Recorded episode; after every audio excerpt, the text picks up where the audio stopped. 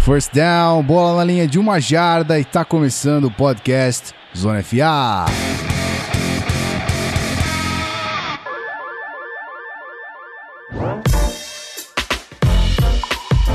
Seja muito bem-vindo, meu ouvinte querido. Você de novo aqui com a gente e eu de novo aqui também, não é mesmo? Olha só, Pedro Pinto deu aquele vacilo novamente. Eu acho que ele nem tá ouvindo os programas, então eu posso falar à vontade que ele tá vacilando. Ai, ai. Mas tudo bem, tudo bem. Você já escutou essa risada maravilhosa, Rafão Martins? Olá, seu lindão, como é que você tá? Estou bem, estou animado. Teve combine, foi muito empolgante. E agora vai ter a Free Agency abrindo. Vamos falar um pouco mais aí nesse programa. E é isso, sempre um prazer estar com o senhor aqui. Muito bem, e agora ele que já é carteirinha fixa, eu já consegui contratar ele aqui, o salário tá bacana, não afetou o salário cap. Meu xará, meu guru, Guilherme Beltrão, olá. Olá, amigos, tudo bem? É, realmente não afetou nada o salário, até porque mesmo se fosse cobrar alguma coisa, eu não vale muita coisa no mercado. Oh. Então não ia comprometer muita coisa do orçamento do Zona FA. Sempre um prazer estar aqui. É, já tivemos algumas notícias e novidades e coisas e tal do, da Free Agency, tivemos Combine, ainda tem muita coisa para falar e o programa de hoje vai ser bem maneiro. É, isso aí. Além de, de adições da Free Agency e updates, né, que faremos aqui. Também temos muitas perguntas que você mandou lá pra gente no arroba canal ZoneFA lá no Twitter. Se você não segue a gente ainda, se você está aqui, se você é um dos nossos ouvintes aqui do podcast, não faz ideia que a gente tem um Twitter, cola lá, arroba canal ZoneFA. Inclusive a gente tá on fire, né? Estava on fire nessa, nesse período Combine já já a gente volta a ficar on fire de novo na, na Free Agents, beleza? Então, sem muita enrolação, simbora pro programa que tem muita coisa para falar nesse intervalo de tempo minúsculo que a gente deixou o programa para vocês de Free Agency, né? Isso aí. Vamos lá, já volto.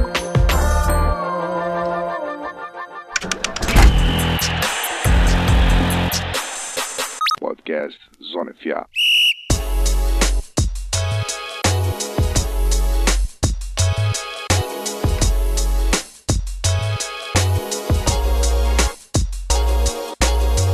Muito bem, querido ouvinte, vamos começar aqui antes do assunto. Você sabe que é tradição já, eu venho dar recadinhos, recadinhos marotos aqui para você. Então vamos lá falar do apoia que a gente mudou bastante coisa lá e hoje eu, host, estou aqui para falar bastante para você do que, que a gente mudou, certo? Eu só tô aqui para isso, na verdade. É, a gente mudou todos os apoios e recompensas e metas e tudo mais. Começando ali pelas, pelas recompensas, agora todo mundo que apoiar acima dos 6 reais, né? 6 reais pra cima, já tá garantido ali no nosso WhatsApp que eu fiz propaganda semana passada e eu assino embaixo, a galera gostou de ouvir isso aí, é verdade, é o nosso melhor, é o melhor grupo de WhatsApp existente da podosfera, certo? Falando sobre futebol americano. Então se você tiver interessadíssimo, você que estava lá no Facebook contribuindo com 5 reais, é, fique preocupado que a gente já vai subir você automaticamente pro WhatsApp, certo? É, só ir lá trocar seu apoio para seis reais, um realzinho a mais, né? E aí a gente já coloca ali você no WhatsApp também e já garante o acesso para a Liga de Fantasy, né? Dessa próxima temporada que vai rolar. Se você quiser contribuir com menos do que seis reais, né? De um real até cinco reais, você ganha um agradecimento maravilhoso aqui. A partir do seu primeiro apoio, a gente faz questão de, de falar o seu nome aqui e agradecer você por estar é, colaborando com a nossa volta, com a nossa. mantendo a gente aqui, né? Esperto, gravando, tranquilo, saudável. E aí a gente agradece aqui você no podcast. Então esse é o pacote torcedor, o pacote que eu citei agora há pouco é o Locker Room básico, né? Para dar acesso às, às duas entradas ali, os dois tipos de comunicação que você pode ter com a gente. E a gente criou o Locker Room Franchise Player, que aí além dos três benefícios de agradecimento, grupo de WhatsApp, Facebook, que já são dois benefícios, né? E o acesso às ligas de fantasy dessa temporada que vem. Uh, a gente vai ter um postzinho mensal exclusivo para assinantes. A gente ainda não sabe qual é o tipo de conteúdo, mas vai ser exclusivo. A gente vai garantir um, um conteúdo bacana para você ler todo mês aí, exclusivo, se você tiver no Locker Room Franchise Player, ok? Então é isso. Agora os apoios estão mais simples e a gente te dá mais benefícios contribuindo menos. A gente achou bacana colocar um valor menor e, e, e fazer rodar isso aí, mais gente no grupo, mais gente conversando, que é, que é legal. Inclusive, nosso querido Thiago Zimmerman acabou de chegar essa semana, se eu não me engano, tá lá como novo apoiador também. E eu até fiz uma piadinha lá, falei que o Rafão já gostou dele porque é Zimmer no nome, então tá tranquilo. E é isso aí. Então temos três apoios simples: um real, seis reais e doze reais, né? Entre esses intervalos você aqui decide quanto você vai pagar, mas se quiser fechar nesse valor também tá tranquilo. Então, apoia.se barra checa lá todas as nossas recompensas, todas as nossas metas e dá uma olhada para ver se você pode colaborar. Falando em metas, é simples, mas a gente mudou algumas coisas. Então, vai ter programa toda semana, assim que a gente atingir os 850 reais ali de teto, certo? Não falta bastante ainda, mas é uma, é uma coisa que a gente quer muito fazer pro começo da temporada, já que a gente tá na free agents, tá tranquilo, na free agents, a gente tá na off-season, tá tranquilo, tá tem bastante notícia, obviamente, a gente vai fazer um programa sensacional hoje, mas é, ainda estamos, né, em banho-maria ali. Não, não tá parado 100%, mas estamos em banho-maria. Então se a gente chegar na temporada podendo fazer toda semana, a gente vai agradecer muito. Acima disso, a gente volta com o Blitz, né? E aí o Blitz é muito legal porque a gente vai ter dois programas na semana e o Blitz é aquele programa curtinho, bacana, pra gente atualizar você das rodadas, das notícias e tudo mais. E aí, subindo mais um pouquinho, a gente vai fazer é, um programa no YouTube. A gente vai fazer um programa em vídeo de notícia, como se fosse um, um, um giro de notícias ali do, do Zona FA. A gente vai fazer semanal, se chegarmos no valor de 2.150 reais. Vai ser muito bacana porque a gente vai poder condensar as notícias e aí eu gravo aqui, mando para vocês. Então, conteúdo em vídeo também é legal pra gente poder é, agregar mais ainda conteúdo pro Zona FA que já tá rico, show de bola. E é isso aí. É, temos novas metas, temos novos, novas recompensas. É só você dar uma checadinha em apoia.se barra FA que tamo lá, certo? Agora vamos falar de interessados em participar do nosso querido Season Review. Eu vou reforçar todo o programa porque eu acho que vale, vale muito a pena. É, Rafael Martins, se você quiser explicar rapidinho um pouquinho sobre o Season Review, como é que a gente vai fazer, vai ser muito bacana. Pra não falar sozinho aqui. Não, exatamente, já fizemos chamadas outras vezes. Vamos fazer durante a off-season um programa dedicado a cada time da NFL.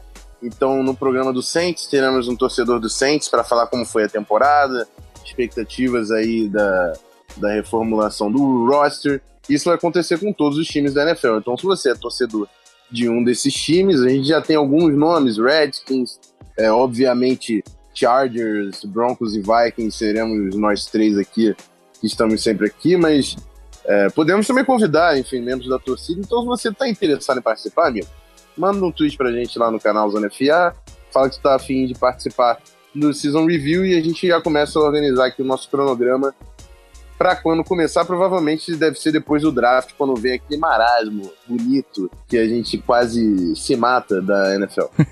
Aí é o abandono completo do, do torcedor da NFL pela é um bom, NFL. Uma boa hora para o season review. Exatamente. vamos, vamos colocar aqui que o abandono é por parte da NFL, ok? Nós não vamos abandonar vocês nunca certo? Por isso que a gente vai fazer é esse season review.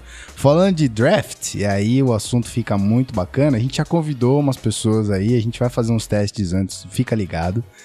Mas estamos preparando uma surpresa para o draft, certo? A gente vai fazer uma live, uma live talvez na twitch.tv, talvez no youtube.com, não sabemos ainda. Eu acredito que pela ferramenta o twitch.tv será melhor, mas aí a gente decide depois Vamos fazer uns testezinhos, então fica ligado no nosso Twitter, fica ligado no nosso Instagram, fica ligado em vários lugares, segue a gente onde você puder seguir, que a gente vai é, fazer umas lives teste para descobrir como é que essa ferramenta vai funcionar direitinho.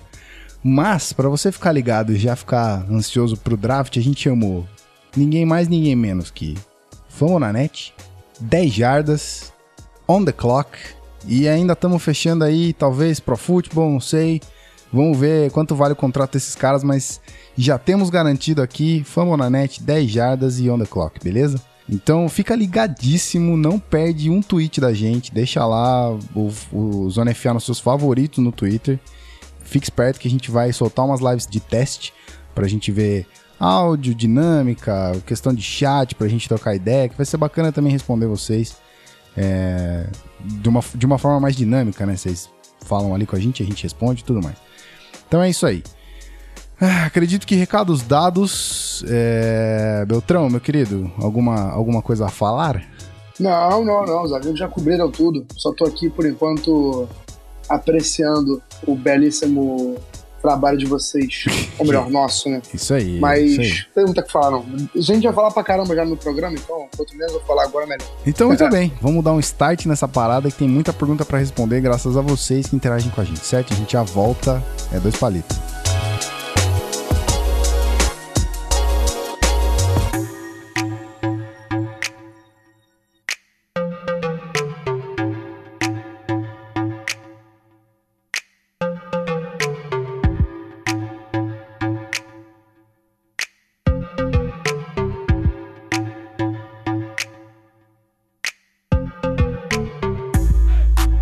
Ok, ok, estamos de volta. Comecei um ok, ok aqui, porque hoje é quase TV Fama, né? Estamos comentando os barracos que estão acontecendo. Ah, vamos aproveitar, vou pegar a primeira pergunta aqui dos nossos queridos ouvintes. É, e já tem. Já vamos citar o primeiro acontecimento importantíssimo que a gente tem que falar aqui do nosso querido Michael Bennett, que acabou de, de ser mandado para o Eagles recebendo aí em troca uma escolha de quinta rodada, se não me engano, em wide receiver, e mandando uma escolha de sétima junto com ele. Ou ao contrário, não lembro direito. Mas e aí, Beltrão, comenta essa ida do Bennett para Eagles, Philadelphia Eagles. Bom, linha ofensiva, a linha defensiva do Eagles vai ficar ainda mais forte. Michael Bennett é um dos melhores jogadores da posição. é, e o Eagles tem muita força nessa- nesse setor, né? Inclusive, podemos dizer que as trincheiras do Eagles que levaram o time ao título do Super Bowl, tanto linha ofensiva quanto linha defensiva. É, e se você pegar por quanto o Michael Bennett chega no Eagles, né? Uma troca envolvendo escolhas de baixa, escolhas baixas de draft, eu achei um negócio muito bom pro, pro Eagles. Ao que me parece, o Michael Bennett já estava se tornando uma distração maior do que o, do que o seu talento em Seattle. É, distração para os outros, obviamente, porque eu não vejo dessa maneira. Mas parece que os, os donos do Seattle Seahawks, o dono do Seattle Seahawks, o GM, enfim, a galera que manda lá em Seattle já não estava mais querendo ele por perto, não sei se ele pediu para sair também. Enfim, a relação já não estava muito boa. Mas dentro de campo, não tem como não gostar dessa contratação do Eagles, né? Porque você tem uma linha defensiva absurda, você tem o Fletcher Cox, você tem é, o Chris Long também, você tem vários jogadores muito bons ali do Eagles que, que como já falei, deram um Super Bowl ao time, contribuíram muito para o time ganhar o Super Bowl. E você ainda acrescenta um cara do nível do Michael Bennett, fica. Podemos dizer que é a melhor DL da NFL. Não, acho que não dá para competir com eles, não. Pode ter gente aí citando Vikings, será?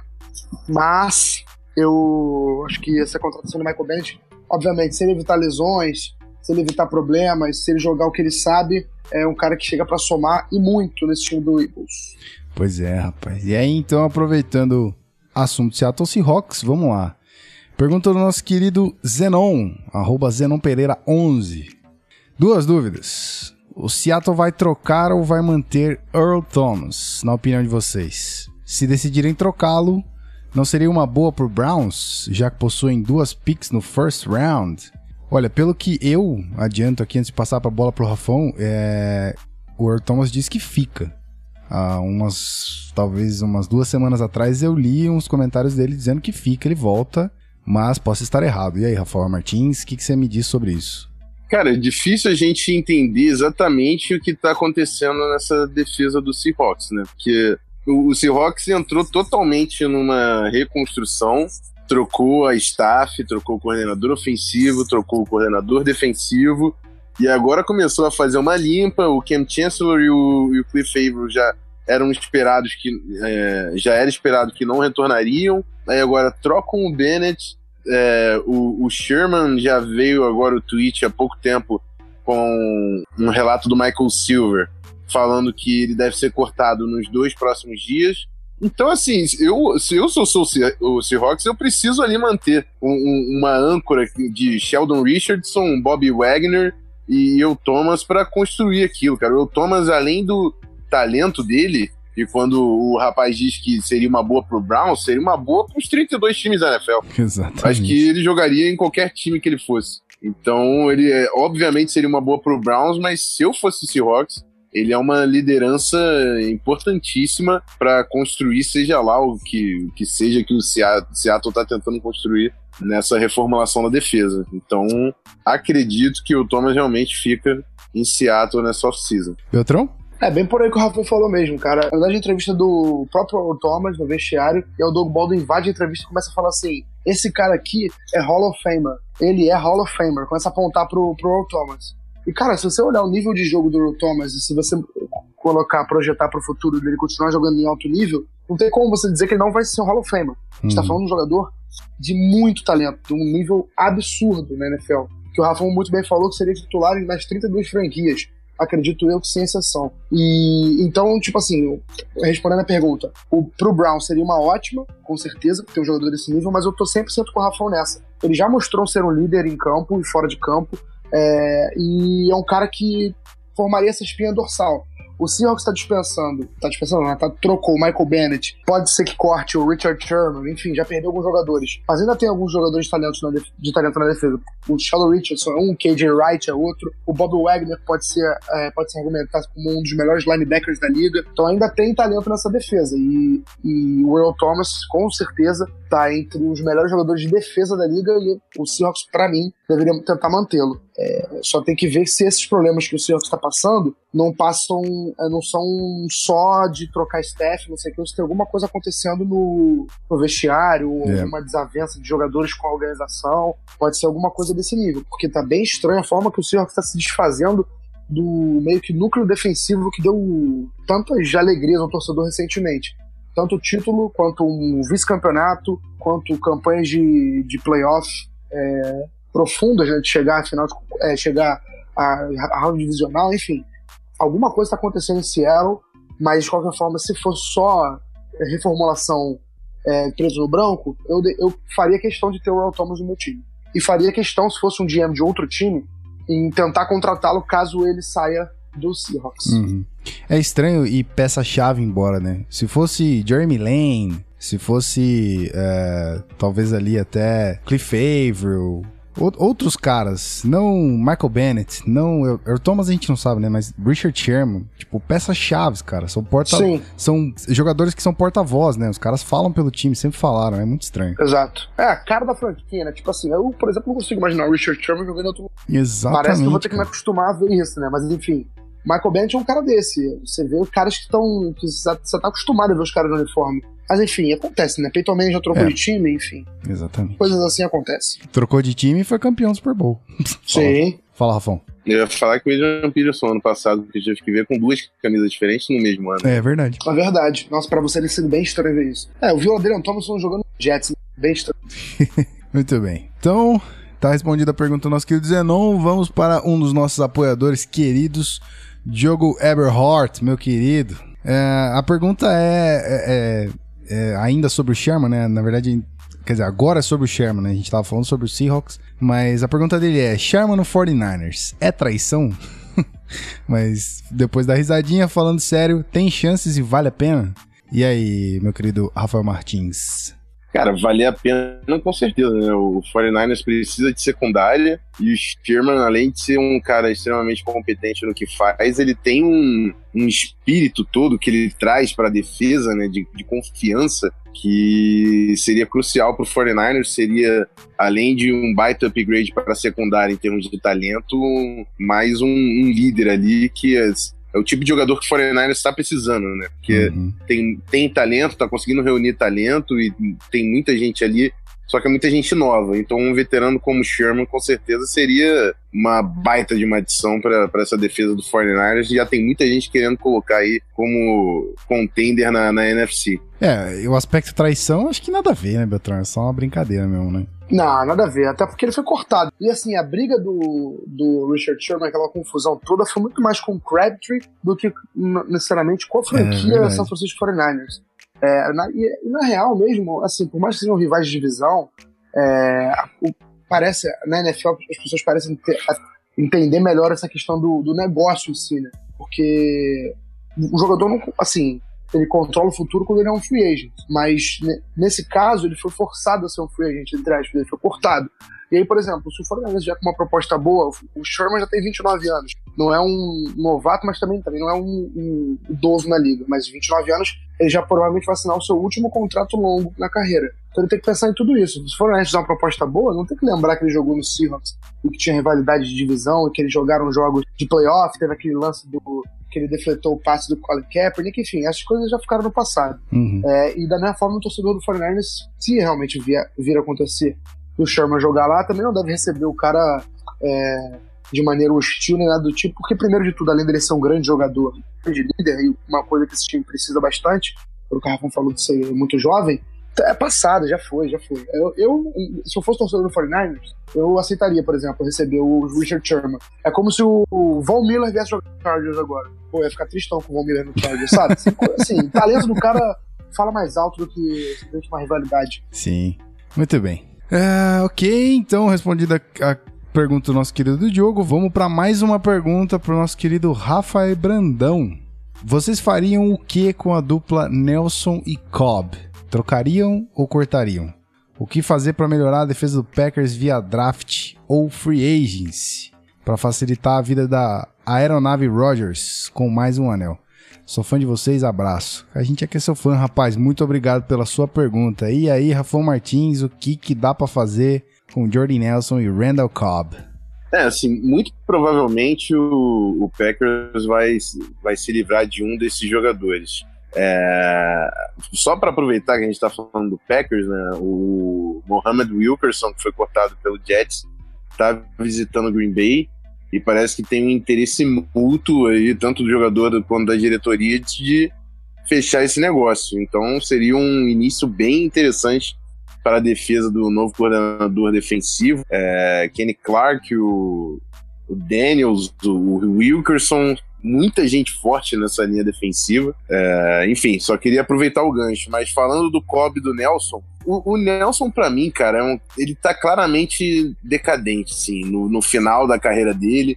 É claro, é um cara que tem um IQ de, de, de futebol americano, um QI de futebol americano muito alto e tem uma, um entrosamento de anos com o Aaron Rodgers se ele ficar no Packers, acredito que seja com um pay cut considerável, assim. E o Cobb é um cara também, ah, se o Nelson levar um, pay cut alto, talvez até pensem em ficar com o Cobb, mas também é um recebedor que, pro que era esperado dele, não, não produziu tanto, mas hoje é um, é um jogador melhor do que o, o Jordan Nelson. Eu, eu tenho minhas dúvidas se ambos continuam em Green Bay, mas até mais por uma questão de, de salário e tal, até porque o Nelson tem essa disparidade do quanto ele ganha pro quanto ele consegue acrescentar pro time na, na idade dele.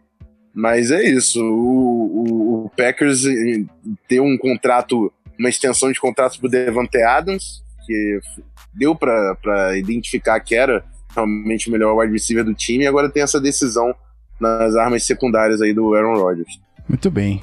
E aí, Beltrão? Então, é, pro Jordan Nelson, entre Jordan Nelson e o Randall Cobb, eu também ficaria com Randall Cobb. Mas assim, se um dos dois for cortado, seria melhor ser o Randall Cobb porque ele tem mais mercado na NFL. Eu acho que o, George Nelson pode até ser, acho que seria contratado para algum time, mas por tudo que o Rafão falou, dele ser um cara mais velho, de ter um entrosamento muito grande com o Aaron Rodgers, mas também é, já tá no, na sua fase final da carreira, eu acho que ele não renderia no time. Eu acho que ele não, não se encaixaria em algum time. Ele só tem, para mim, só tem chance de render ainda, de ser um jogador é, útil para uma franquia, se for essa franquia for o Green Bay Packers.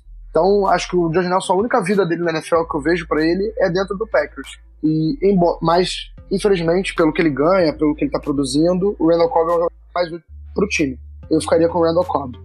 E o Hammer Wilkerson seria uma grande adição a essa, essa defesa do Packers, se ele esquecer que ele é um cara problemático, né?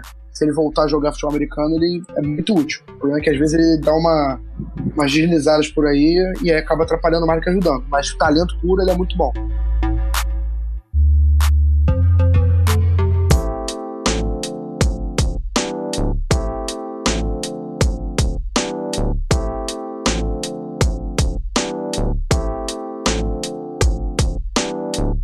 Então, respondi nosso querido Rafa e Brandão. Vão aí para Calvin Clemens.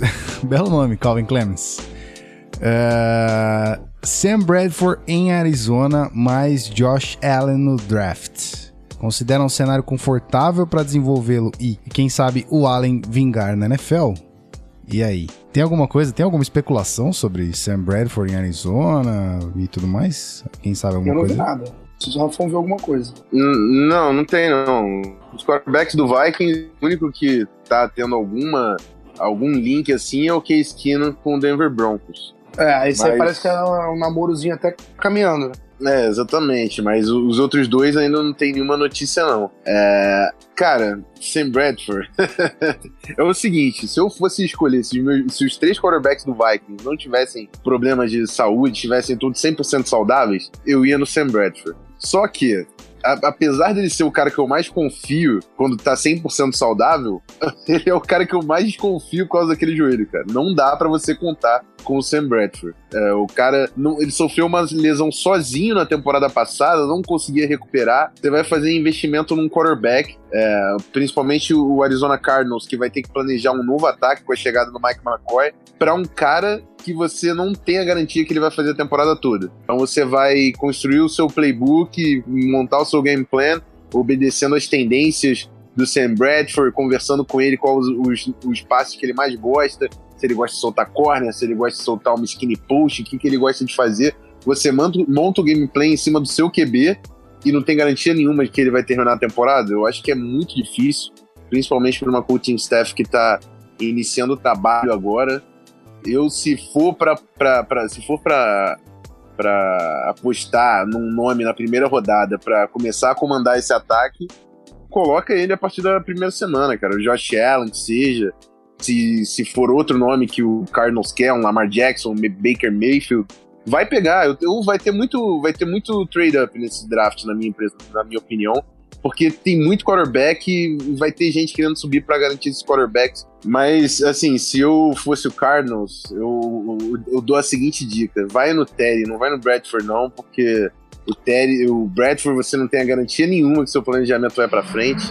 Então pega o, o menino lá que, apesar de também ter uma lesão no joelho esquisita, cara, na verdade é difícil de garantir, né? Eu falei isso, mas eu não pensei, porque eu, que- que eu não sei como é que vai ser o exame físico desse cara. É isso que eu ia É, falar. é impossível falar, eu não sei como é que tá o joelho dos dois. Do Bradford eu tenho certeza que é bichado porque eu vivi isso.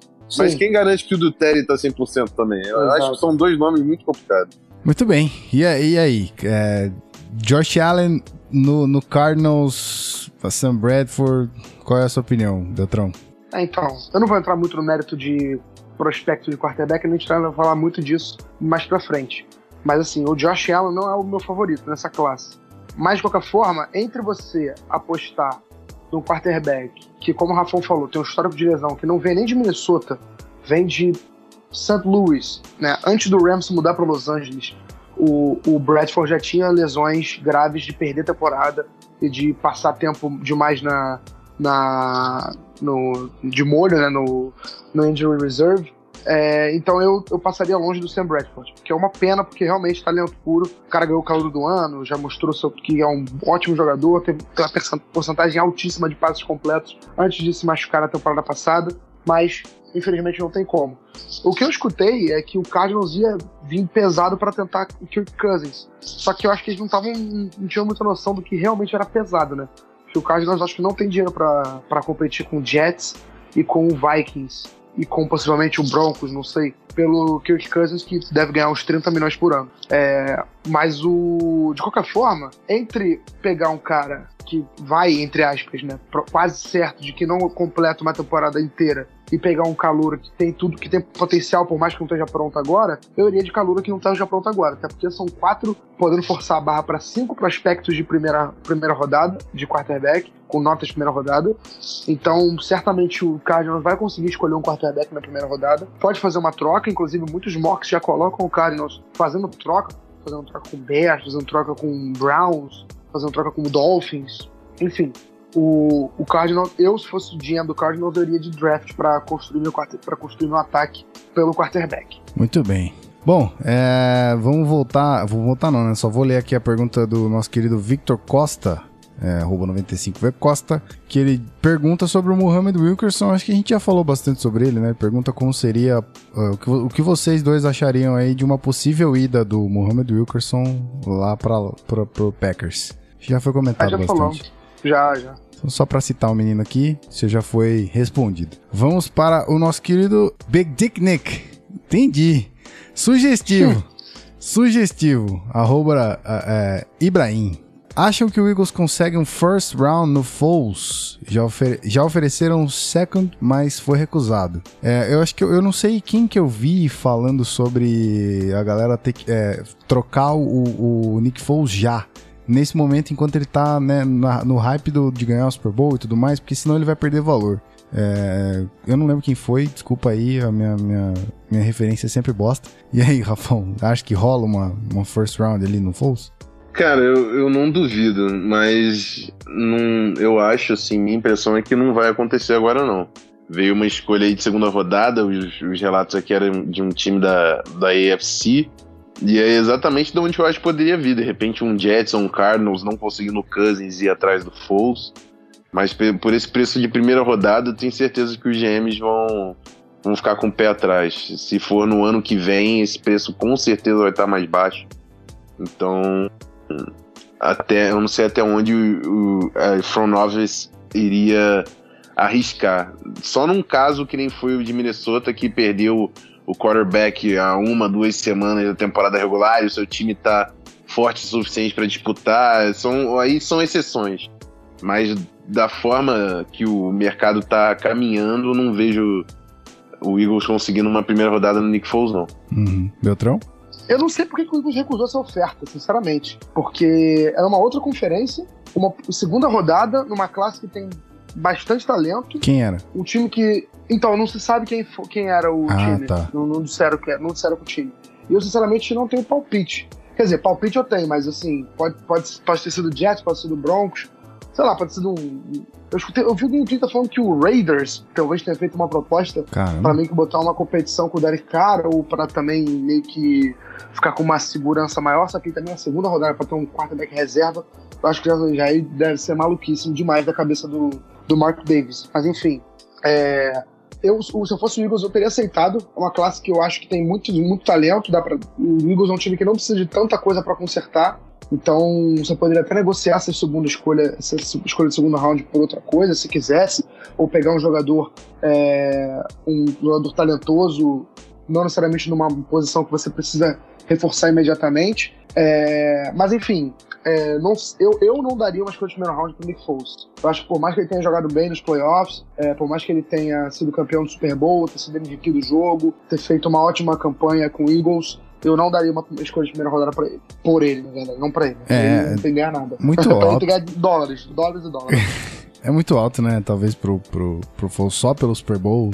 Não tem garantia nenhuma de que ele vai ser um quarterback do futuro, né? Então, complicado. É, ele teve uma temporada muito boa, 27 touchdowns, duas interceptações no Eagles, mas depois ele foi pro mercado, ganhou um certo dinheiro e não se mostrou um quarterback titular que valesse o que ele ganhava. Isso. Enfim, é, não sei se ele vai ter a segunda chance agora, mas se tiver, é, não seria de um time que eu comandasse, entendeu? Eu não seria o cara que daria uma segunda, uma de segunda round por ele.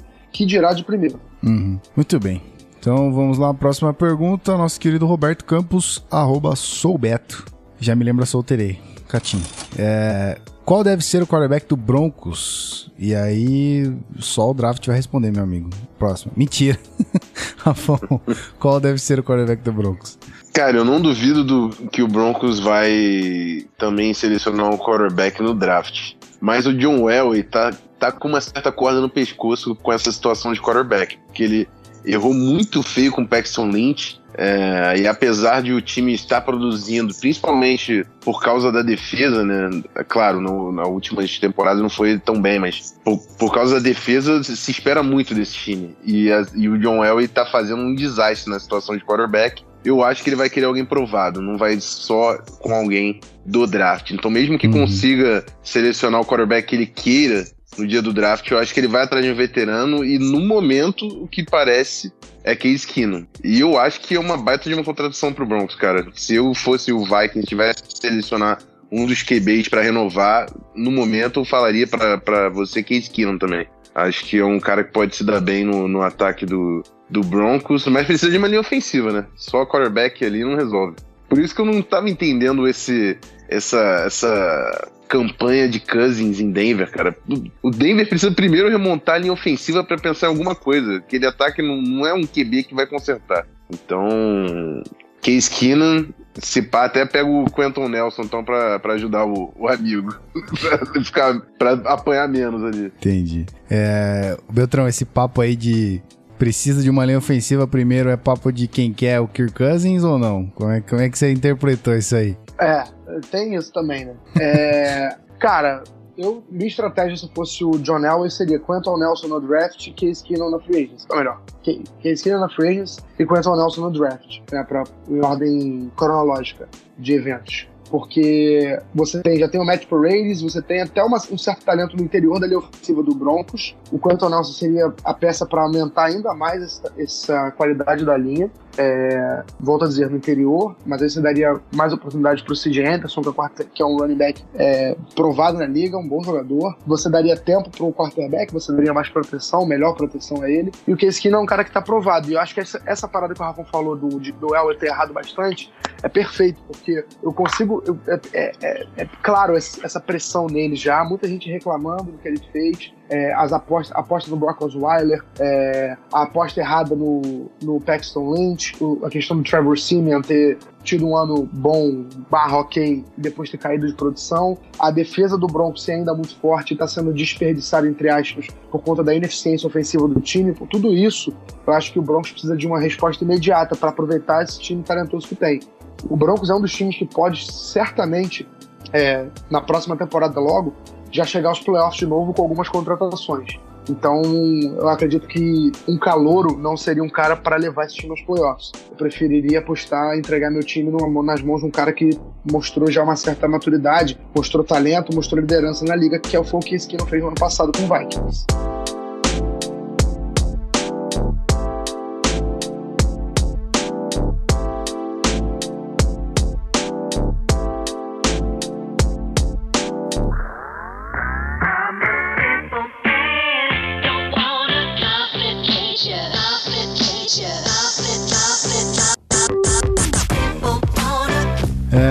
Então, vamos para a próxima pergunta, nosso querido Rodolfo Marciente. Uh, se vocês estivessem na pele do John Nelway, iriam de Sam Bradford ou Case Keenum? Acho que já está meio, meio, meio respondido na pergunta anterior, né? Sam Bradford nem pensar que Keenum é um é, alvo. É, é isso. Exatamente isso. Sam Bradford é um, é um ponto de interrogação gigante, só que vermelho. Porque esse aqui não pode até ser um ponto de interrogação, mas pelo menos é um ponto de interrogação que você, é, raramente se machuca, um cara mais com uma durabilidade maior. E é isso, essa vantagem dele. Muito bem. Uh... And he got big balls. big balls. uh, pergunta do nosso querido Baiol. Deve ser, sei lá. Biel Rodrigues aqui, 98, também tem a ver com o Kino no Broncos. Uh, Kino no Broncos seria uma aquisição boa ou somente tapar buraco? E desenvolver um QB mais um vindo desse draft e tudo mais. Uh, na verdade, é o que o Rafa falou, né? É, chamar o Keenum é interessante pra caralho. Tem que deixar a linha ofensiva preparada para isso. Então, pegar um quarterback no draft chamando o Keenum não vale a pena. Tô errado? Não, é, pode até valer a pena, mas você vai ter que investir na linha ofensiva de qualquer Também, forma, seja né? pela é. free agency, é, seja nas próximas rodadas do draft. Porque o Case Keenum ele é um cara que ele mostrou ser muito eficiente, mas ele você sabia que ele não era aquele cara de elite que vai compensar o seu time ruim botando o time inteiro nas costas dele. Não é isso. Nunca foi isso. Uhum. Então, confio que o Case Keenum possa sim ser produtivo, até porque é um cara que mostrou que, é, que aceita o, o, treinamento, né? aceita as sugestões do treinador. Ele melhorou conforme o ano foi passando. Então, se ele continuar melhorando, tem tudo para ser um baita quarterback no, no time que chegar. Mas ele precisa da estrutura, precisa de uma boa proteção, alvos para passar a bola, um jogo, um jogo terrestre funcionando. Então você tem que. Para tudo isso, você precisa da linha ofensiva, amigo. Não tem jeito, não tem como fugir. Compra bife, vai na açougue. Compra bife é ótimo. Ai, ai. Muito bem, então vamos aí agora para a pergunta do Dudes, arroba 13 Dudes. Gostaria de saber a opinião de vocês sobre as chances de Captain Kirk ir para Minnesota versus ir para Nova York. Essa, essa treta Cousins tá foda. Rafão que tá mais interessado no menino, diga aí pra nós. Cara, n- é, o seguinte, o, o Jets tem o poder de fazer uma proposta melhor que o Minnesota, não tenha dúvida. A questão é que o Cousins já falou que Minnesota tem a preferência dele, que ele quer disputar, se as propostas forem semelhantes, ele vai querer o time que tá mais pronto pra ganhar. E eu acho difícil. Pode tocar sirene se quiser, sim, não teria nenhum problema com isso. Mas eu acho que um dos times mais prontos pra ganhar nesse momento é o do Minnesota Vikings. Se você fosse um quarterback e fosse selecionar qualquer time pra entrar, ia, Minnesota ia ser top 3 pra você entrar. Que tem a melhor defesa da, da NFL. Em números, eu tô Ah. falando. Você, eu estou falando em números, o cara não deixa nem eu molhar o bico, amigo. Porra. Calma, vamos com calma. E, e, cara, a linha ofensiva é top 10, a, a dupla de wide receivers é discutivelmente a melhor da NFL, tem um tight end que é pro bowler, o Dalvin Cook é uma estrela pronta pra brilhar ali no- no- na primeira temporada completa. Então você tem tudo ali como quarterback. Você tem uma baita defesa e ótimos alvos, proteção. É o, a limousine pro Cousins dirigir. Agora, se ele quiser ganhar dinheiro, amigo, e o Jets tem capacidade de dar 20 milhões garantidos a mais, é, eu não vou julgar o cara também, amigo. Porque eu queria 20 milhões garantidos no meu bolso. Então, A mais, no né? final Não é das só contas. isso. A mais. No final das contas é isso. Se for pelo dinheiro, ele vai pro Jets. Se for pra, pra almejar ganhar, que é o que tá sendo falado, né? Que ele quer, ele quer disputar e até por isso não quer um contrato muito longo. Ele quer um contrato de 3, 4 anos que ele quer bater na free agency de novo depois. Aí Minnesota pode fazer sentido. E, e a gente colocou até no Twitter, né, que pelo Combine já se falava que Cousins e Minnesota era um acordo fechado. Que ele vai fazer a visita a Minnesota para conhecer e provavelmente sair de lá já contrato assinado. Isso é na segunda-feira que vem, dia 12, que ele pode é, liberar do tempering, né? Que é a negociação legalizada com as equipes. Então vamos ficar ligado aí que semana que vem tem muita novidade para sair no mundo da NFL. Muito bem. E aí, Beltrão? Algo a complementar sobre isso? Não, então, o Rafa já falou tudo, só que a única coisa que eu gostaria de acrescentar é que o Kirk Cousins tweetou na última terça-feira, a gente tá gravando numa quarta, então foi na terça-feira. Ele tweetou assim: ah, vai ser a primeira vez desde 2007 que eu vou poder escolher onde eu vou jogar. É, vocês têm alguma dica pra mim? Brincou assim no Twitter, né? Eu acho que esse tweet mostra bem a situação, porque ele falou a coisa, ele- vai escolher onde ele vai jogar. E aí, eu, por exemplo, consigo entender o ponto de vista do Rafão de ganhar 20 milhões a mais. Consigo muito entender isso, porque são 20 milhões de dólares a mais. Só que, assim, é, o Vikings não tá fazendo uma proposta de 5 milhões por temporada. O Vikings faria uma proposta de 30 milhões por ano. O Vikings faria uma proposta que faria dele um dos jogadores mais bem pagos da liga. Faria um contrato de salário anual o maior da história para qualquer jogador da NFL. Nenhum jogador ganhou 30 milhões no ano, garantido.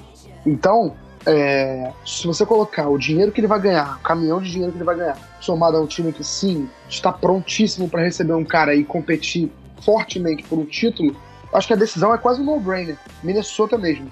Uhum. É, porque tem os do- você tem os dois, você tem o poder aquisitivo financeiro, né? Você tem dinheiro, você vai ganhar muito dinheiro, ele vai ganhar muito dinheiro, e você vai competir por um Super Bowl, que também, querendo ou não, é o sonho de qualquer jogador, cara. Por mais que, pô, ganhar dinheiro é muito bom, obviamente. Mas ele vai ganhar dinheiro de qualquer jeito. Então, competir por um Super Bowl, e se ele estiver pensando, planejando é, em voltar ao mercado daqui a três anos, poder jogar num time que já está pronto para receber ele e, e competir em alto nível é, é- é ainda mais necessário, porque ele vai estar em alto nível, ele vai, não vai ter desculpas entre aspas para ele. Ele vai ter o, o melhor de sua disposição, uma linha ofensiva boa, um running back calouro que está pronto a explodir, como o Rafa falou, uma das melhores duplas de recebedores da NFL, um tight end muito bom, uma das melhores defesas, a melhor em números. Que é mais que isso, cara. Não dá pra você pedir um. Não dá pra você querer mais que isso. Então, eu acho que, assim, se eu fosse o Kirk Cousins, eu não passaria nem 10 minutos pensando. Eu iria pro Vikings e não me arrependeria nem um segundo dessa decisão. Talvez ele já escolheu, né? E a gente tá aqui. É provável, é provável. É, é, o, que, eu- o que eu ia falar, cara, eu acho muito difícil de Minnesota. Eu tenho certeza que o Spielman tá muito confiante que ele vai contra- contratar o Cousins. Porque Minnesota não ia entrar na free agency cega. Sem, não ia entrar cego, sem saber quem era o QB. E apostar no Cousins.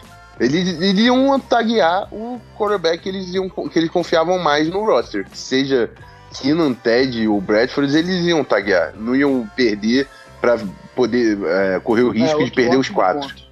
Ótimo. Então, eu tenho quase certeza que Minnesota tá muito confiante que consegue fechar esse acordo com o Cousins. E eu pago um pau para front, front office do, do Vikings, amigo. Foi atrás do De Felipe, que todo mundo fala, não, só vai sair para virar head coach. Foi lá, pegou a mente ofensiva mais ventilada antes de terminar a temporada para ser coordenador ofensivo, tá indo atrás do melhor quarterback da free agency, amigo. É go bold e acabou. Então, os Call Vikings e vamos para a próxima pergunta. Will tocou. Ah, Vamos lá então. Vamos para a próxima pergunta do nosso Só, querido. po- posso, po- ah, posso agregar aqui rapidinho? Claro, sempre. Posso ag- Agregue. Não, só, só porque, assim, mu- muita gente ficou assustada com o contrato e ficou achando que Minnesota não ia conseguir estender os contratos. Minnesota não tem free agents cruciais agora, mas tem jogadores entrando em último ano de contrato. Diggs, é, Hunter, Trey Waynes, vai, vai, a gente pode acionar o quinto ano. É, a chegada do Cousins certamente vai ser planejada no conjunto de ser viável com as extensões. É, eu digo isso porque o Vikings, nesse ano, que ainda tem os contratos de novato dessa galera, o Daniel Hunter, o Eric Kendricks, e o Stefan Diggs, quase não bate, em nada, não bate quase nada no cap, pode colocar um- uma maior parte de dinheiro do contrato do Cousins nesse primeiro ano, vamos dizer 40, 45 milhões, e fazer os- o segundo e o terceiro ano do contrato do Cousins, mesmo que garantido, mais leve na folha salarial. 25 milhões no ano 2, no ano 3, ou 23,5 no caso de 45 adiantados nos anos 2 e 3. E aí você vai ter 23,5 seria o, a tag que você ia dar no Keenan, você vai ter o Cousins pelo preço do Keenan no ano 2 e 3, porque você deu um, um, um bônus de roster ou de signing bônus pro Cousins no primeiro ano pesado. Então é viável. E eu tenho certeza que o Minnesota não vai fazer loucura e afundar a, a franquia por causa de um quarterback, porque os caras estão fazendo um trabalho longo de montagem de elenco. E já me estendi demais pro Minnesota, né? Vamos, vamos falar de outra coisa. E é uma via de mão dupla também, né, cara? Se ele tá. Se ele vai receber tanta grana assim numa porrada de uma vez pra um contrato curto, é porque ele tem que provar. Então, se ele escolher ir pra lá, é porque ele vai ter que jogar muito com o time foda que vai vir junto na sequência além da grana. Então, é uma via de mão dupla. Ah, então vamos lá, próxima pergunta aqui, nosso querido Er Guimarães, Eduardo Guimarães, lá no Twitter. Qual time fez a pior gestão de cap versus roster? E por que Miami? ai, ai. Vai lá, Beltrão. Ah, adorei, cara. Olha, eu tô pensando aqui se só Miami fez cagada no cap, mas realmente o Dolphins, eu não sou muito fora das decisões que recente que tomou, não. Inclusive, a própria toca pelo Robert Quinn, é, o Rafão até compartilhou um tweet, eu não vou achar agora, mas o Rafão compartilhou um tweet falando de quantos jogadores de defesa vão custar pro Dolphins. Bom, o Damo Consul já custou muito dinheiro, porque foi o- na época que ele assinou o contrato com o jogador mais bem pago da história da NFL, jogador de defesa, claro. É, e ele custa muito aos cofres do clube todo ano. É, o salário dele é pesado e, se não me engano, o salário dele era, era backloaded, ou seja, ele, ele ficava mais pesado conforme passava o tempo. É, o Robert Quinn veio, herdou o salário que ele ganhava no Rams e não era um salário baixo. É, o Jarvis Landry agora assinou, finalmente assinou sua franchise tag, tá ganhando 16 milhões por ano, que eu acho um absurdo para um jogador do- como o Jarvis Landry, que é um ótimo jogador, mas que não vale 16 milhões por ano. Se ele vale 16 milhões por ano, o Antônio Brown vale 25. É, Enfim, eu acho que é realmente o Dolphins. Eu tô tentando pensar aqui, mas é, eu acho que o Dolphins leva esse prêmio sim, porque administrou muito mal o seu cap. E agora tem um. Assim, est- eu tava até especulando que o Ryan Tannehill seria trocado. Que era de uma forma de, além de você aliviar a sua folha salarial, você dá uma nova. pegar algum jogador novo, dar uma nova cara pra esse ataque. Eu escutei trocas aí falando, envolvendo o, o- o Dolphins e o, e o Cardinals. Eu não falei, né, quando a gente tava falando do assunto Cardinals, porque ainda dá, dá uma especulação bem, bem especulação mesmo. Eu vou até reforçar isso, porque não, eu vi um tweet de um, um repórter falando que era só um buzz que tava rolando. Mas só esse fato de estarem pensando em trocar o seu franchise QB já mostra que talvez não tenha sido as melhores decisões de manutenção de jogadores pro Dolphins. É, e quem é que chegou lá no Dolphins ah, recentemente aí? Então, foi o Robert Quinn, chegou através de troca. Isso. Ele foi trocado pelo. Acho que por uma escolha de quinto round, se não me engano. Pelo menos Foi essa, essa escolha foi bacana, essa aquisição. Então, se você olhar o, o talento do jogador, é, é um jogador bom. É um cara que vai acrescentar essa defesa. Eu só não sei se o preço que ele vale, porque ele ganhava muito dinheiro. Ele ganhava acho que 10 milhões por ano no, no Rams. É um valor bem alto, cara. Ele vem de dois, três anos bem É, medíocres pra ser exatamente, educado, assim, né? Exatamente. A mesma situação do Ella Ogletree, acho que a gente tava falando dele, não vou falar dele agora. Mas o Robert Quinn também, ele já produziu bem mais. E ele é um jogador que não tá no, no início da carreira, já é um cara mais veterano. Então, eu, eu- se você olhar o quinto round só, beleza, mas o valor que, foi, que, que é pago a ele, que vai ser pago a ele, mais do que ele tá produzindo, eu não sei se essa troca é boa ou não. Entendi. Algo a acrescentar, meu querido Rafael Martins?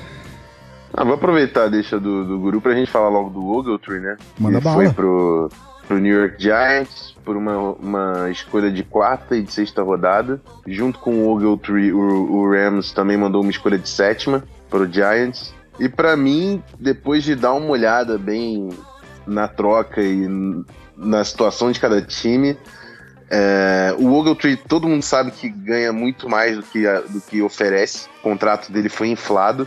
E o Rams se livrou de um contrato inflado para tentar ter mais forças de, de renovar com o Samuel Watkins antes de abrir a free agency. É, é o, o sentido que eu, que eu vi nessa troca. Samuel Watkins é o wide receiver, né? O, o, o Rams tinha o, o Lamarcus Joyner e o Samuel Watkins nessa situação de free agency, usou a tag no Joyner.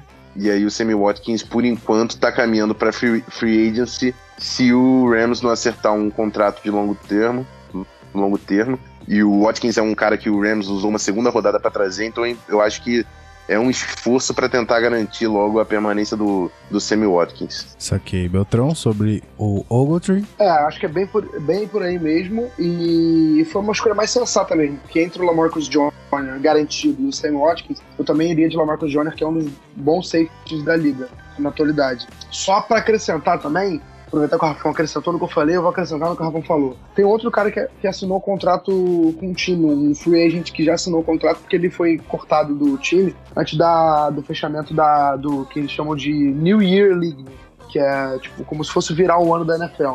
Que foi o Chris Ivory. Chris Ivory assinou com o Buffalo Verdade. Bills, ele era running back do Jacksonville Jaguars, e ele simplesmente assinou um contrato que, na minha opinião, eu acho que deve muitas explicações ao torcedor do Bills. Ele assinou um contrato de dois anos, se eu não me engano, acho que três anos, 6 milhões de dólares com 3 milhões garantidos. Se você olha assim, você fala, ah, tem um contrato baixo tal, não sei o quê. Só que se você pegar o Chris Ivory, nos últimos dois anos como jogador do Jacksonville Jaguars, ele teve 3.6 jardas corridas por tentativa e mais fumbles do que touchdowns. Ele teve 7 fumbles e 5 touchdowns. E por mais que assim, a gente tem que colocar também, é, relativizar e também é, colocar os números é, e botar as circunstâncias certas dos números. O Chris Ivory perdeu muito espaço quando o Fournette chegou, que ele passou a ser o titular, o Fournette, e o Chris Ivory passou a entrar em situações de, de acho que terceira para um, enfim, ele passou a entrar em situações circunstanciais de jogo. É, então isso também diminui o número de o volume de jogo, diminui, coloca situações diferentes de corrida, com os times mais preparados para receber corrida e tal. Mas de qualquer forma, eu não teria dado tanto dinheiro garantido a um jogador como ele, porque não tem, na minha opinião, talento para ser titular na liga, como o titular o LeSean McCoy. Eu apostaria no jogador no draft. Tem uma classe de running backs bem interessante aí do vindo para esse draft. Tem pelo menos uns cinco jogadores que têm capacidade de de produzir ofensivamente. A gente vê, se viu nesse ano mesmo o Alvin Kamara, que saiu sem nenhuma hype da, da Universidade de Tennessee, chegou na NFL voando, foi eleito calor do ano. Enfim, eu não sei se o Bills fez a decisão mais certa em ter contratado o, o Chris Ivory, não. Mas, de qualquer forma, é uma notícia e estamos aí para falar delas. Com certeza. Rafão, sobre o Ivory? Hum, acho que foi uma movimentação ok. É, eu não lembro, teve, sabe quanto foi de grana garantida, o, o Beltrão? Então, 3 milhões. Foi um contrato de 6 e 3 garantido. 6 com 3 garantido. É, acho assim, ok. Acho que tá caro pro que o Ivory apresenta, realmente. Mas é um cara assim que já mostrou talento. Perdeu muito espaço no Jaguars com a chegada do Fournette também. Hum, Não sei se o que o Bills pensa em fazer com ele junto com o Alexandre McCoy ali, se é para poupar um pouco as carries do McCoy, mas é uma, uma movimentação que pode bat- pa- provavelmente vai passar batido no final da, da temporada do ano que vem, se eu, pra ser bem sincero.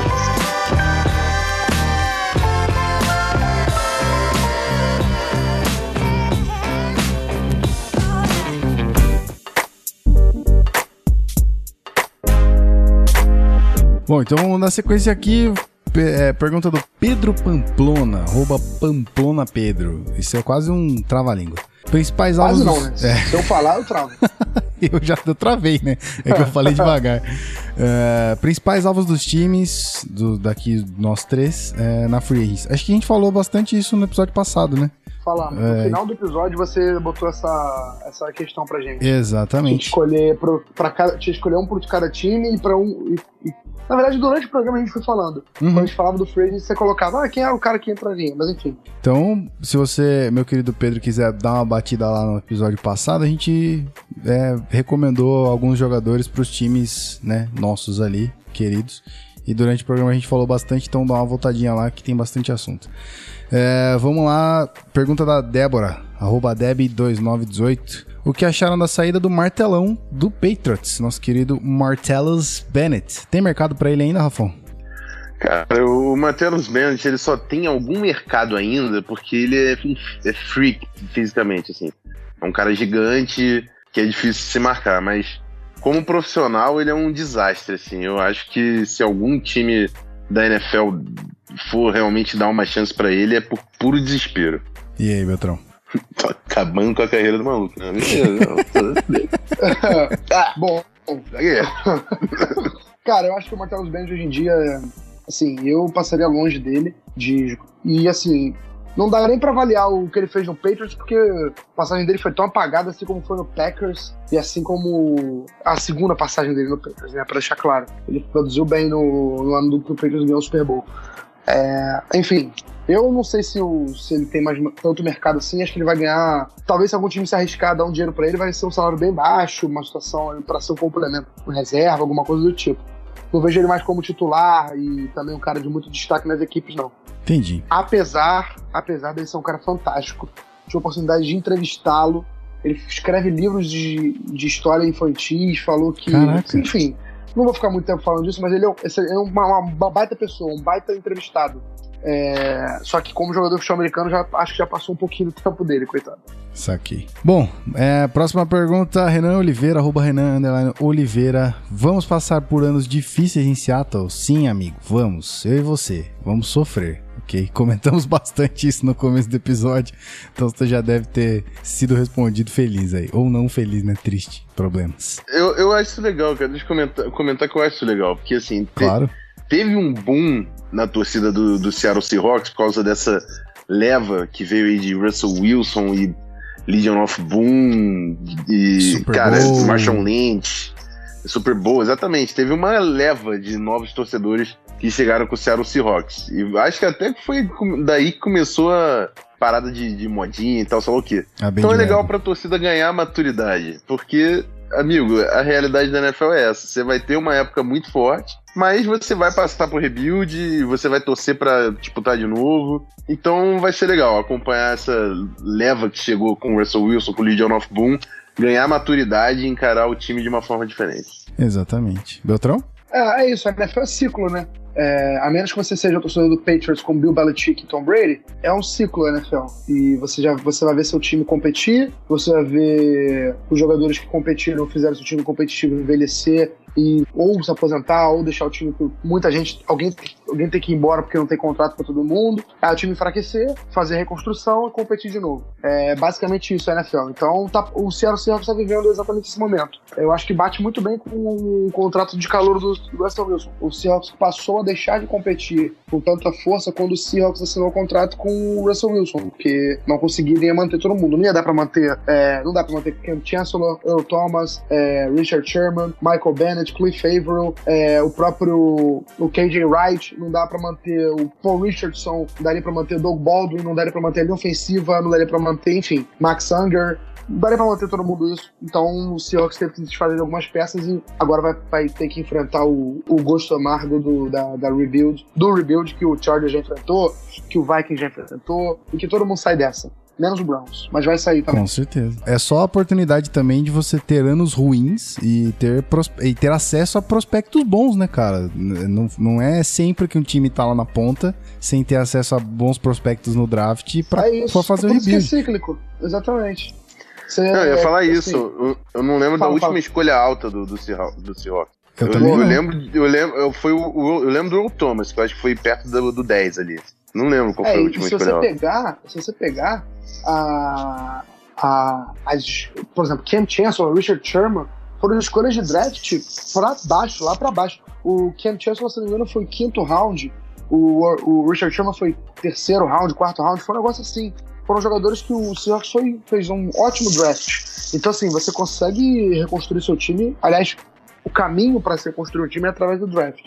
O torcedor do Seahawks, que agora tá vendo suas estrelas e jogadores indo embora, tem que prestar ainda mais atenção nos prospectos que estão vindo aí, pro- prospectos do ano que vem, até porque o Seahawks está enfrentando o processo de enfraquecimento e vendo os seus rivais todos se fortalecerem. né? É, exatamente. Tem O- Olha o, Rams, Rams e o 49ers, é, o próprio Cardinals agora também tá. Vamos ver como é que vai, vai, vai se tornar, porque o Cardinals também tem que lembrar que o Cardinals não deu o título, mas o Cardinals chegou à final de conferência e o Cardinals fez campanha de melhor campanha da NFL, segunda melhor campanha da NFL. Então, assim, é, também tá enfrentando o rebuild.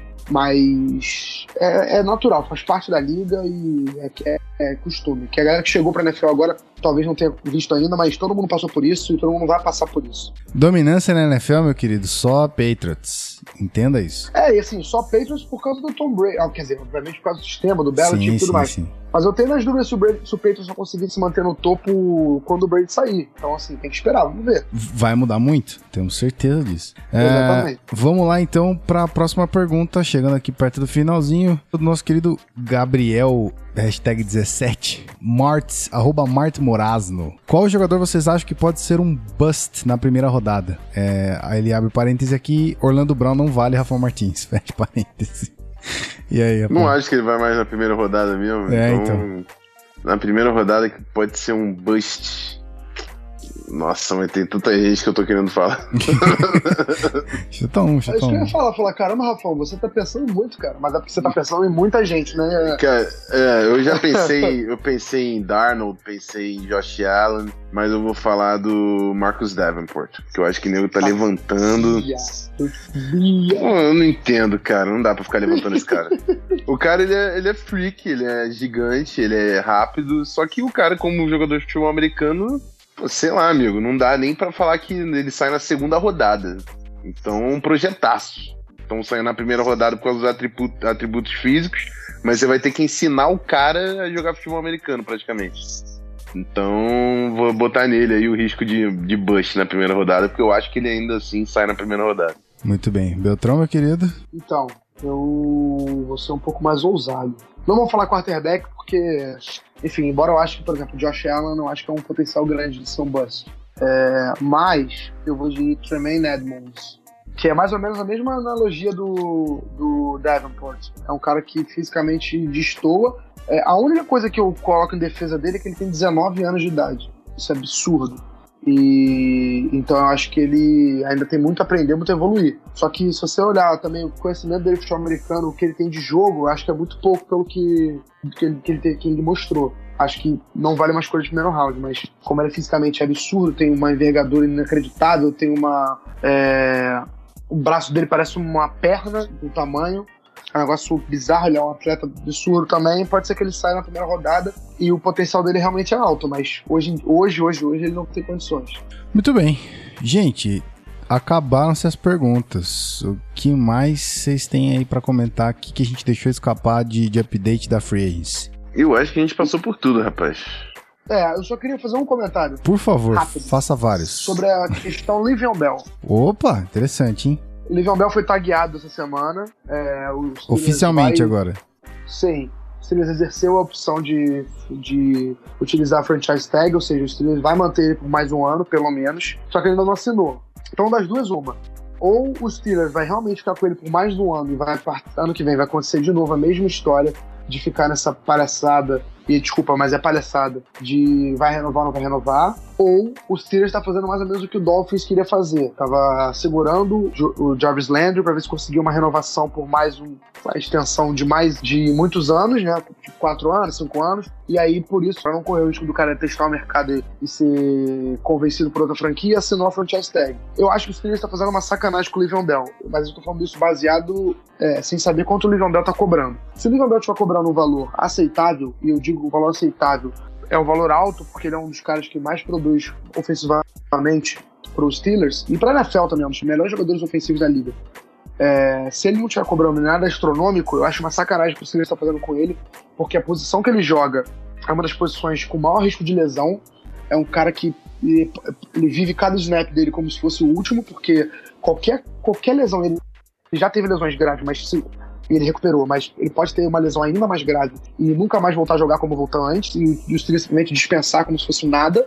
É, então eu acho que o Steelers deveria mostrar mais respeito a ele por tudo que ele fez pela franquia e dar um contrato longo pro cara. Uns quatro anos de contrato logo para resolver. Ele fez um post no Instagram na, nessa semana, um pouquinho antes de assinar a franchise tag, dizendo que é muito grato à cidade de Pittsburgh, que quer ficar nos Steelers para sempre. Então eu acho que eles estão caminhando para um, um, acordo, porque ele já tinha dito que não jogaria nos Steelers, cogitaria aposentadoria se, se o time desse mais uma vez a franchise tag nele. É, então, pelo que ele falou no Instagram, se ele não foi convencido do contrário, tá vendo que tá vindo um novo acordo por aí. Mas de qualquer forma, eu acho que é uma sacanagem que tá fazendo com o Le'Veon Bell. Ele é um cara que merece muito mais que isso, porque ele é um cara que entrega demais em campo. Muito bem. Hashtag Free Le'Veon Bell. Parece que o cara tá presão, né? É que tá mesmo, né, cara? Ele não quer jogar pelo, pelos Steelers de novo. Que é, triste. Então, inclusive, tem um, naquela, aquele tweet que eu falei que o Kirk Cousins fez de ah, é, vou poder escolher um time pela primeira vez desde 2007. Uhum. É um caso a se pensar quantos jogadores são jogadores de futebol americano, jogadores das ligas americanas, na real, são, entre aspas, obviamente, muitas aspas, escravos dos times. É, porque os caras, alguma, na maioria das vezes, não tem poder de escolha. Né? Não tem poder de escolha. Por exemplo, o cara, beleza, desde 2007 que o Kansas falou isso, porque ele escolheu a faculdade de Michigan State. Depois disso, ele foi draftado pelo Redskins, não podia escolher. E depois o Redskins foi exercendo a opção de franchise tag nele. Ele também não podia escolher. Então, assim, ah, eu não vou dizer, não, não, não tô querendo dizer que tá errado esse método. Eu só tô querendo dizer que é uma questão realmente para se pensar, né? O quanto os jogadores de futebol americano às vezes ficam reféns, entre aspas. Obviamente ganhando milhões de dólares. Sim. Mas reféns das escolhas dos seus times. É, Richard Sherman, por exemplo, agora não sabia, mas vai ser, agora tá livre no mercado.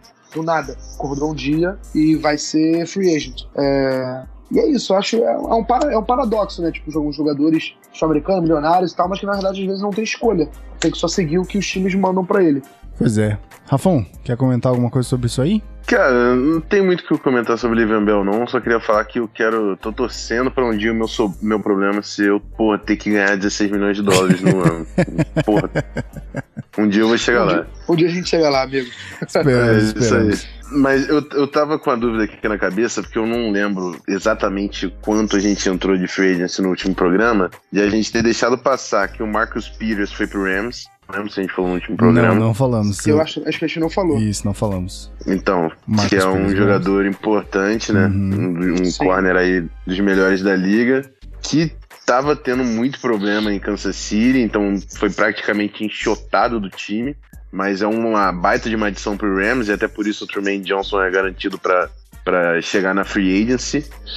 E outros nomes que eu acho importante a gente comentar é o Jonathan Stewart e o Charles Johnson também do Panthers. O Panthers fez uma boa limpa, cortou o Kurt Coleman também. Kurt Coleman que inclusive já assinou com o Saints. Sim. Mas o Jonathan Stewart é um running back que eu acho que ainda consegue ser eficiente. Não acho que é um cara para ser o running back 1 e assumir todas as carregadas, mas complementando algum outro jogador pode ser interessante. E o Charles Johnson, cara, uma rotaçãozinha aí de pass rusher também acho que consegue dar uma contribuída. Não vai ser nenhum, nenhum deles vai, vai ser o cara que vai ganhar muita grana, mas podem acabar ajudando um time aí nesse, nessa temporada que tá chegando. Muito bem. Senhores, eu acho que encerramos o episódio, hein? Ah, matamos, né? Matamos, matamos bonito. Então é isso aí, vamos encerrar essa parada aqui, vamos para o, o nosso querido tchauzinho, maroto, inútil, não sei qual é que é, qual que vai ser daqui a pouco, a gente já volta, roda a vinhetinha.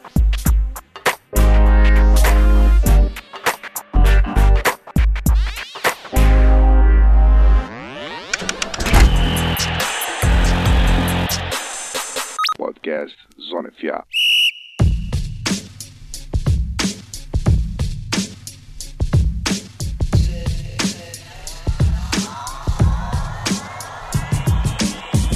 Muito bem, senhoras e senhores, depois de um off aqui cabuloso sobre funk do Naruto, você vai ouvir nos bloopers. é, é que episódio maravilhoso respondendo as perguntas de vocês, hein? A gente vai, a gente vai repetir esse, esse feito mais pra frente aí, vamos ver como é que vai funcionar, certo? Diz pra gente depois, quando o episódio sair, se você gostou, se você não gostou. Se você quis ter a sua dúvida respondida aqui e não mandou a pergunta, o vacilo foi seu. Então fique esperto e manda na próxima, ok? A gente responde com o maior prazer.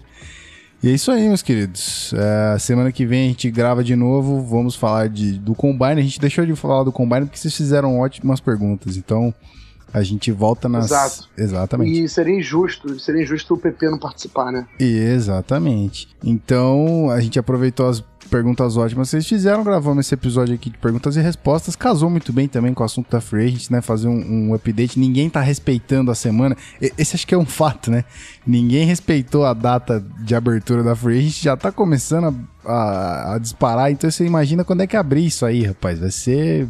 Olha, dedo no fiofó e gritaria. Cara, eu fico imaginando a galera sem internet né, antigamente. Imagina só, cara. Acordar no dia seguinte, 339 mil trocas e. Né? Mas enfim.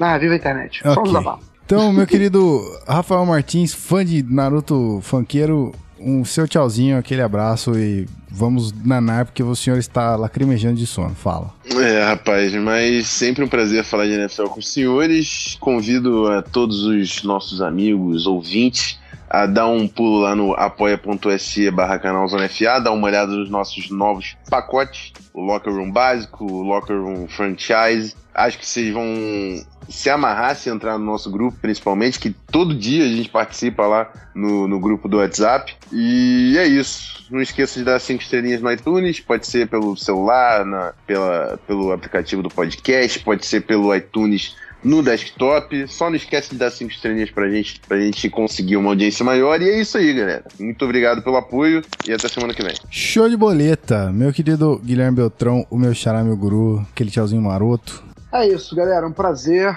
É, espero que as dúvidas tenham sido sanadas. E muito legal, cara, ver quanta gente interagiu com a gente, né? Quanta gente mandou pergunta pra nós. Significa que a gente, a gente é uma fonte que a galera confia. Espero que continue assim sempre. É, vamos falar ainda muito de combine, de draft. A free agency não começou, embora a gente já tenha falado bastante disso, então a gente vai dar a falar muita coisa é, das melhores contratações, das piores contratações, quem pagou muito mais do que deveria, quem pagou bem demais. Enfim, ainda tem muita coisa pra ser falada. Costumo dizer que essa época do ano ainda dá pra viver falando de NFL. Depois a gente vai conversar sobre isso. Mas enquanto não chega, não vamos falar, né? É isso aí. Enfim, só um grande abraço, boa noite, boa tarde, bom dia pra quem estiver ouvindo a gente. E pros nossos, os meus amigos aqui também, um beijo e até a próxima. É nóis. Muito bem, querido ouvinte, você se aguentou aqui até o final. Esse programa foi curto, foi tranquilo. Muito obrigado pelo seu, pela sua audição, tá? Pelo seu, pelo seu escutamento. Tô inventando uma palavra aqui agora.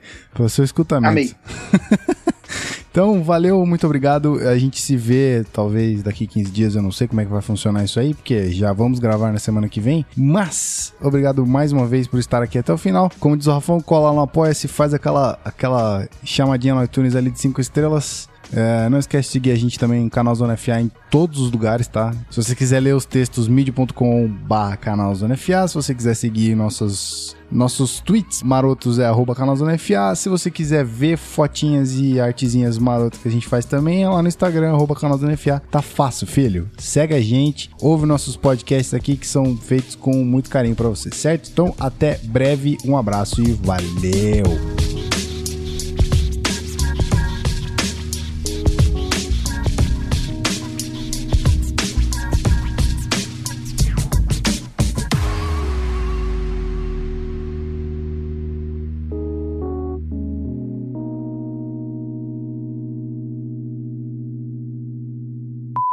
Aí vocês já viram o, o funk da, da- Eu não sei se vocês já viram Naruto, mas o funk da música do Naruto é muito bom. Só queria deixar isso.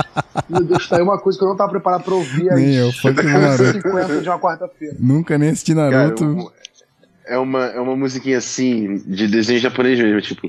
tururu, tururu. Aí começa um. É muito bom. Eu Eu aconselho. posso imaginar. Inclusive. Ok.